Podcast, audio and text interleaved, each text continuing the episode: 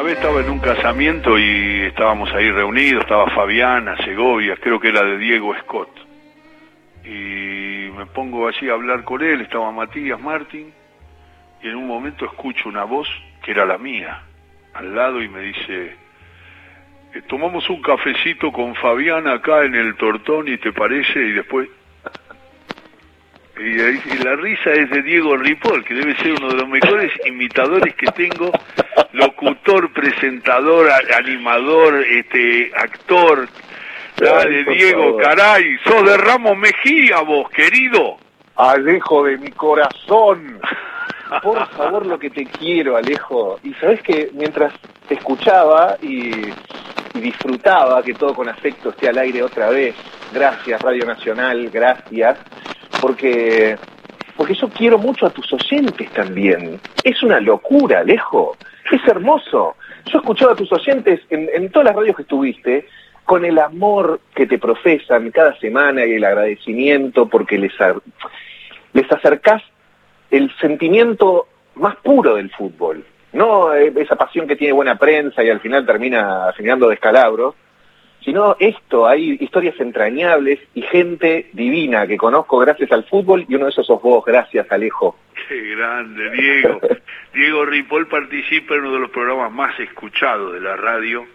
En FM se basta de todo. En Metro es una locura. Eso cambian nombres. Diego siempre se mantiene con Matías Martín. Han pasado otros otros muchachos, pero la verdad que mantienen esa audiencia que es inmensa y además cautiva, porque es gente que, que los acompaña siempre.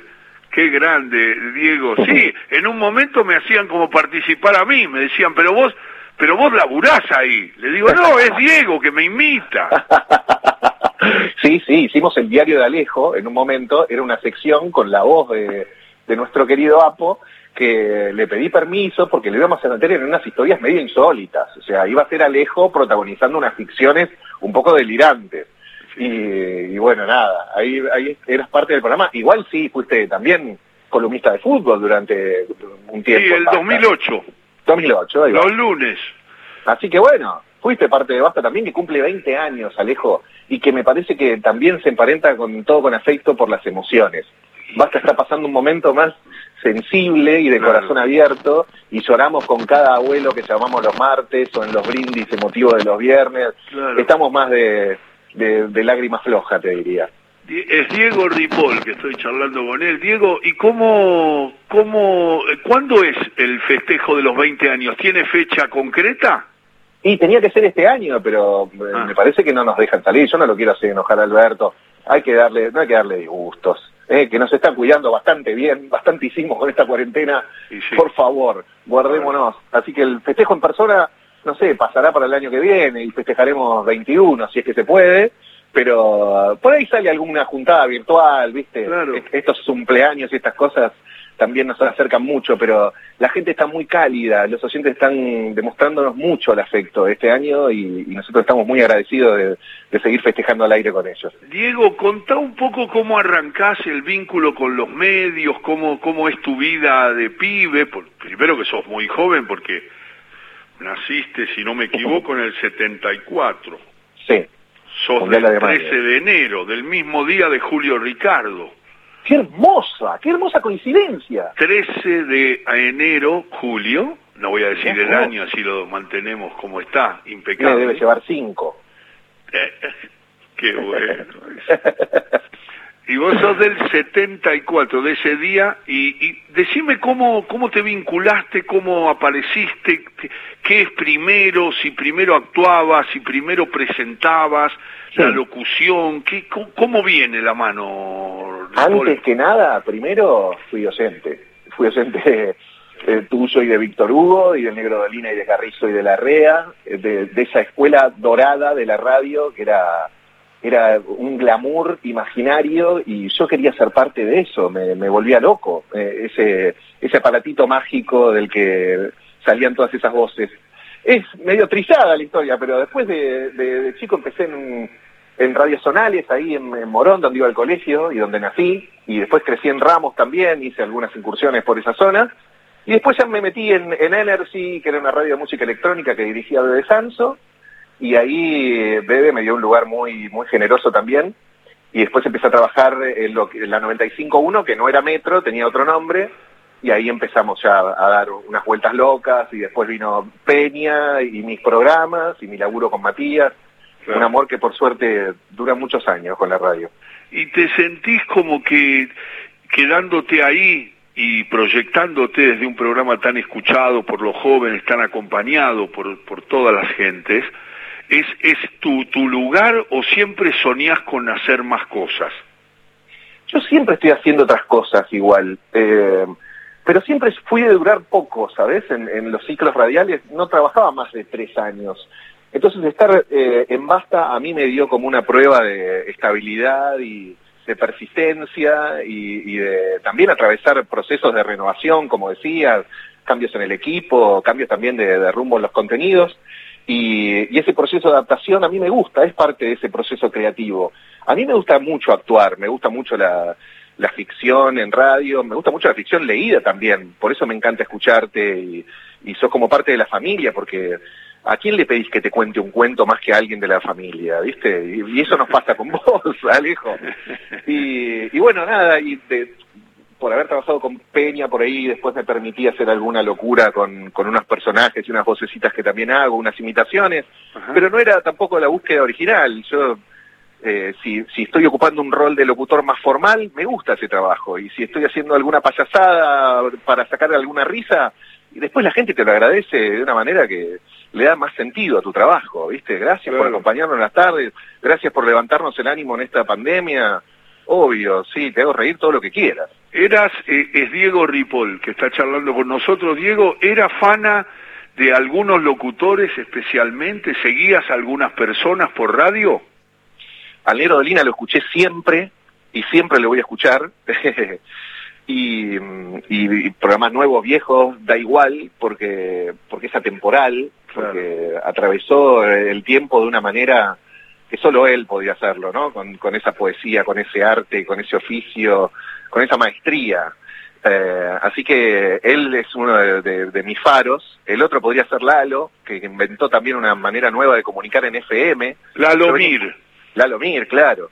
Yo venía escuchando a M solamente, venía escuchando claro. esta frecuencia que escuchaban mis abuelos y mis padres, claro. y en el momento que se inventa el FM en los ochentas aparece este delirante de San Pedro a, mostrarte un mundo nuevo, que se podían hacer también otras cosas, que salían de por ahí eh, la formalidad un poco más acartonada que veníamos escuchando nosotros. Así que Lalo también fue, me parece que esos son los dos colores primarios de, de, de, de mis influencias en radio, te diría. Claro, claro, qué bueno, claro, sí, siempre te tuve en el lugar del oyente porque siempre que te escuché, y siempre que compartimos, me hablabas de lo que oías. Claro. Y es tan importante, ya sabemos todo. Yo, cuando me preguntan por escuela, yo digo, yo fui oyente, muy exigente.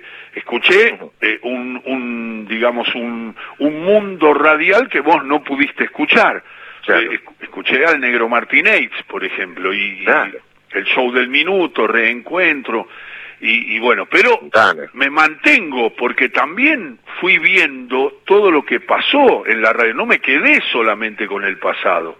¿Quién puede no, claro. negar la influencia que ha tenido la rock and pop, que ha, que ha, que, que ha tenido este Metro, que todo lo que vino después y todo ese periodismo y esa adaptación radial de otro tipo de periodismo, no tanto el unipersonal y todo, y se mantiene yo, sí qué sé yo, yo escucho eh, a, a, Liberty, bueno, claro. digamos, la vigencia de las personas que se manejan con la radio que nosotros amamos, que es la radio artesanal, ¿no? Total, y eso me parece también lo mismo que, que, que sucede con el Negro Dolina, pasa con, con vos, ustedes ya son leyendas de la radio y, y es es muy complicado que una leyenda se mantenga tan vigente, Alejo. Eso es un mérito. Yo siempre le hago bromas no a... me compares con Dolina, no digamos No, pero es que La gente ahí. se da cuenta de esas cosas, Estás ¿no? en ese Olimpo, por más que te sientas incómodo. No, Sos vecino loco. de nube, sí. Vos estás loco Y de lo- ser lo molesto- vecino de Dolina. a Bebe Vos sos un digo, fenómeno. Bebe, Vi- estás... Víctor Hugo será, será vecino Bueno, de Dolina, pero no yo. También. También. Son- También, me decís. Están todos ahí, pero claro que sí. Te voy a llamar dentro de rubro. 10 minutos otra vez. Así me decís de nuevo eso. No te lo digo porque te quiero solamente, te lo digo porque te admiro mucho y, y porque hiciste muchos méritos para ocupar este lugar en el corazón de la gente que te, te mantiene al aire después de tantos años. Alejo, por Sí, favor. la no verdad yo que son te lo dice. 46, nene, mirá. Mi edad. Sí, exacto, porque yo empecé a trabajar el 4 de agosto del 74. Y qué vos justo. ya, ya no, no habías cumplido, eras un, un bebé. Es claro. Claro, eras de enero vos. Arrancaste después del Mundial de Alemania. Sí, yo ahí en Radio del Pueblo y nací el mismo día, un domingo, nací profesionalmente en Radio del Pueblo, empecé a trabajar el mismo día que nació Cristian El Kili González, Mirá. que seguramente vamos a charlar con él el sábado que viene para que cuente esas anécdotas fabulosas que tiene Ah, con Maradona y con... Kili. Claro. El Kili es un contador de historias único y es el actual entrenador de Rosario Central.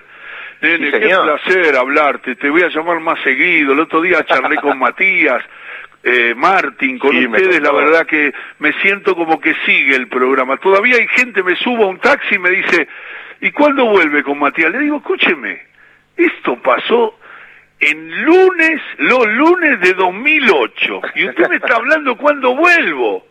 Y ahí aparece tu voz, Diego Ripoll, porque ahí aparece ese estiramiento que hicieron ustedes. Dice, ¿cómo? Yo te escuché. Ah, sí, era yo.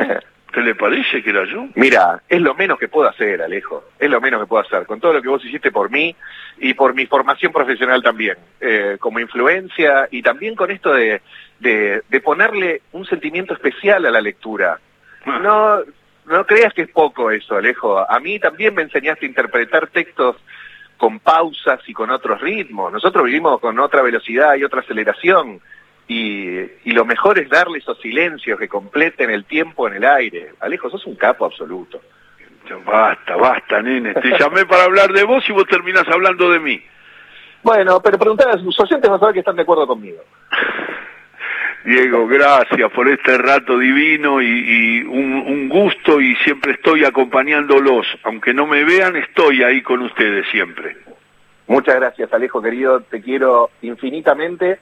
Un abrazo para Fabiana Segovia y para toda la gente que te escucha en Radio Nacional. Un abrazo gigante. Haceme como dijiste esa vez, ¿cómo era? Y ahora con Fabianita, nena, me va, nos vamos al tortón y nos tomamos... A ver, hacémelo un poquito. Ahora me voy a tomar un cortadito al Tortoni con Fabiana y sin que se den cuenta me saco los mocasines para estar más cómodo.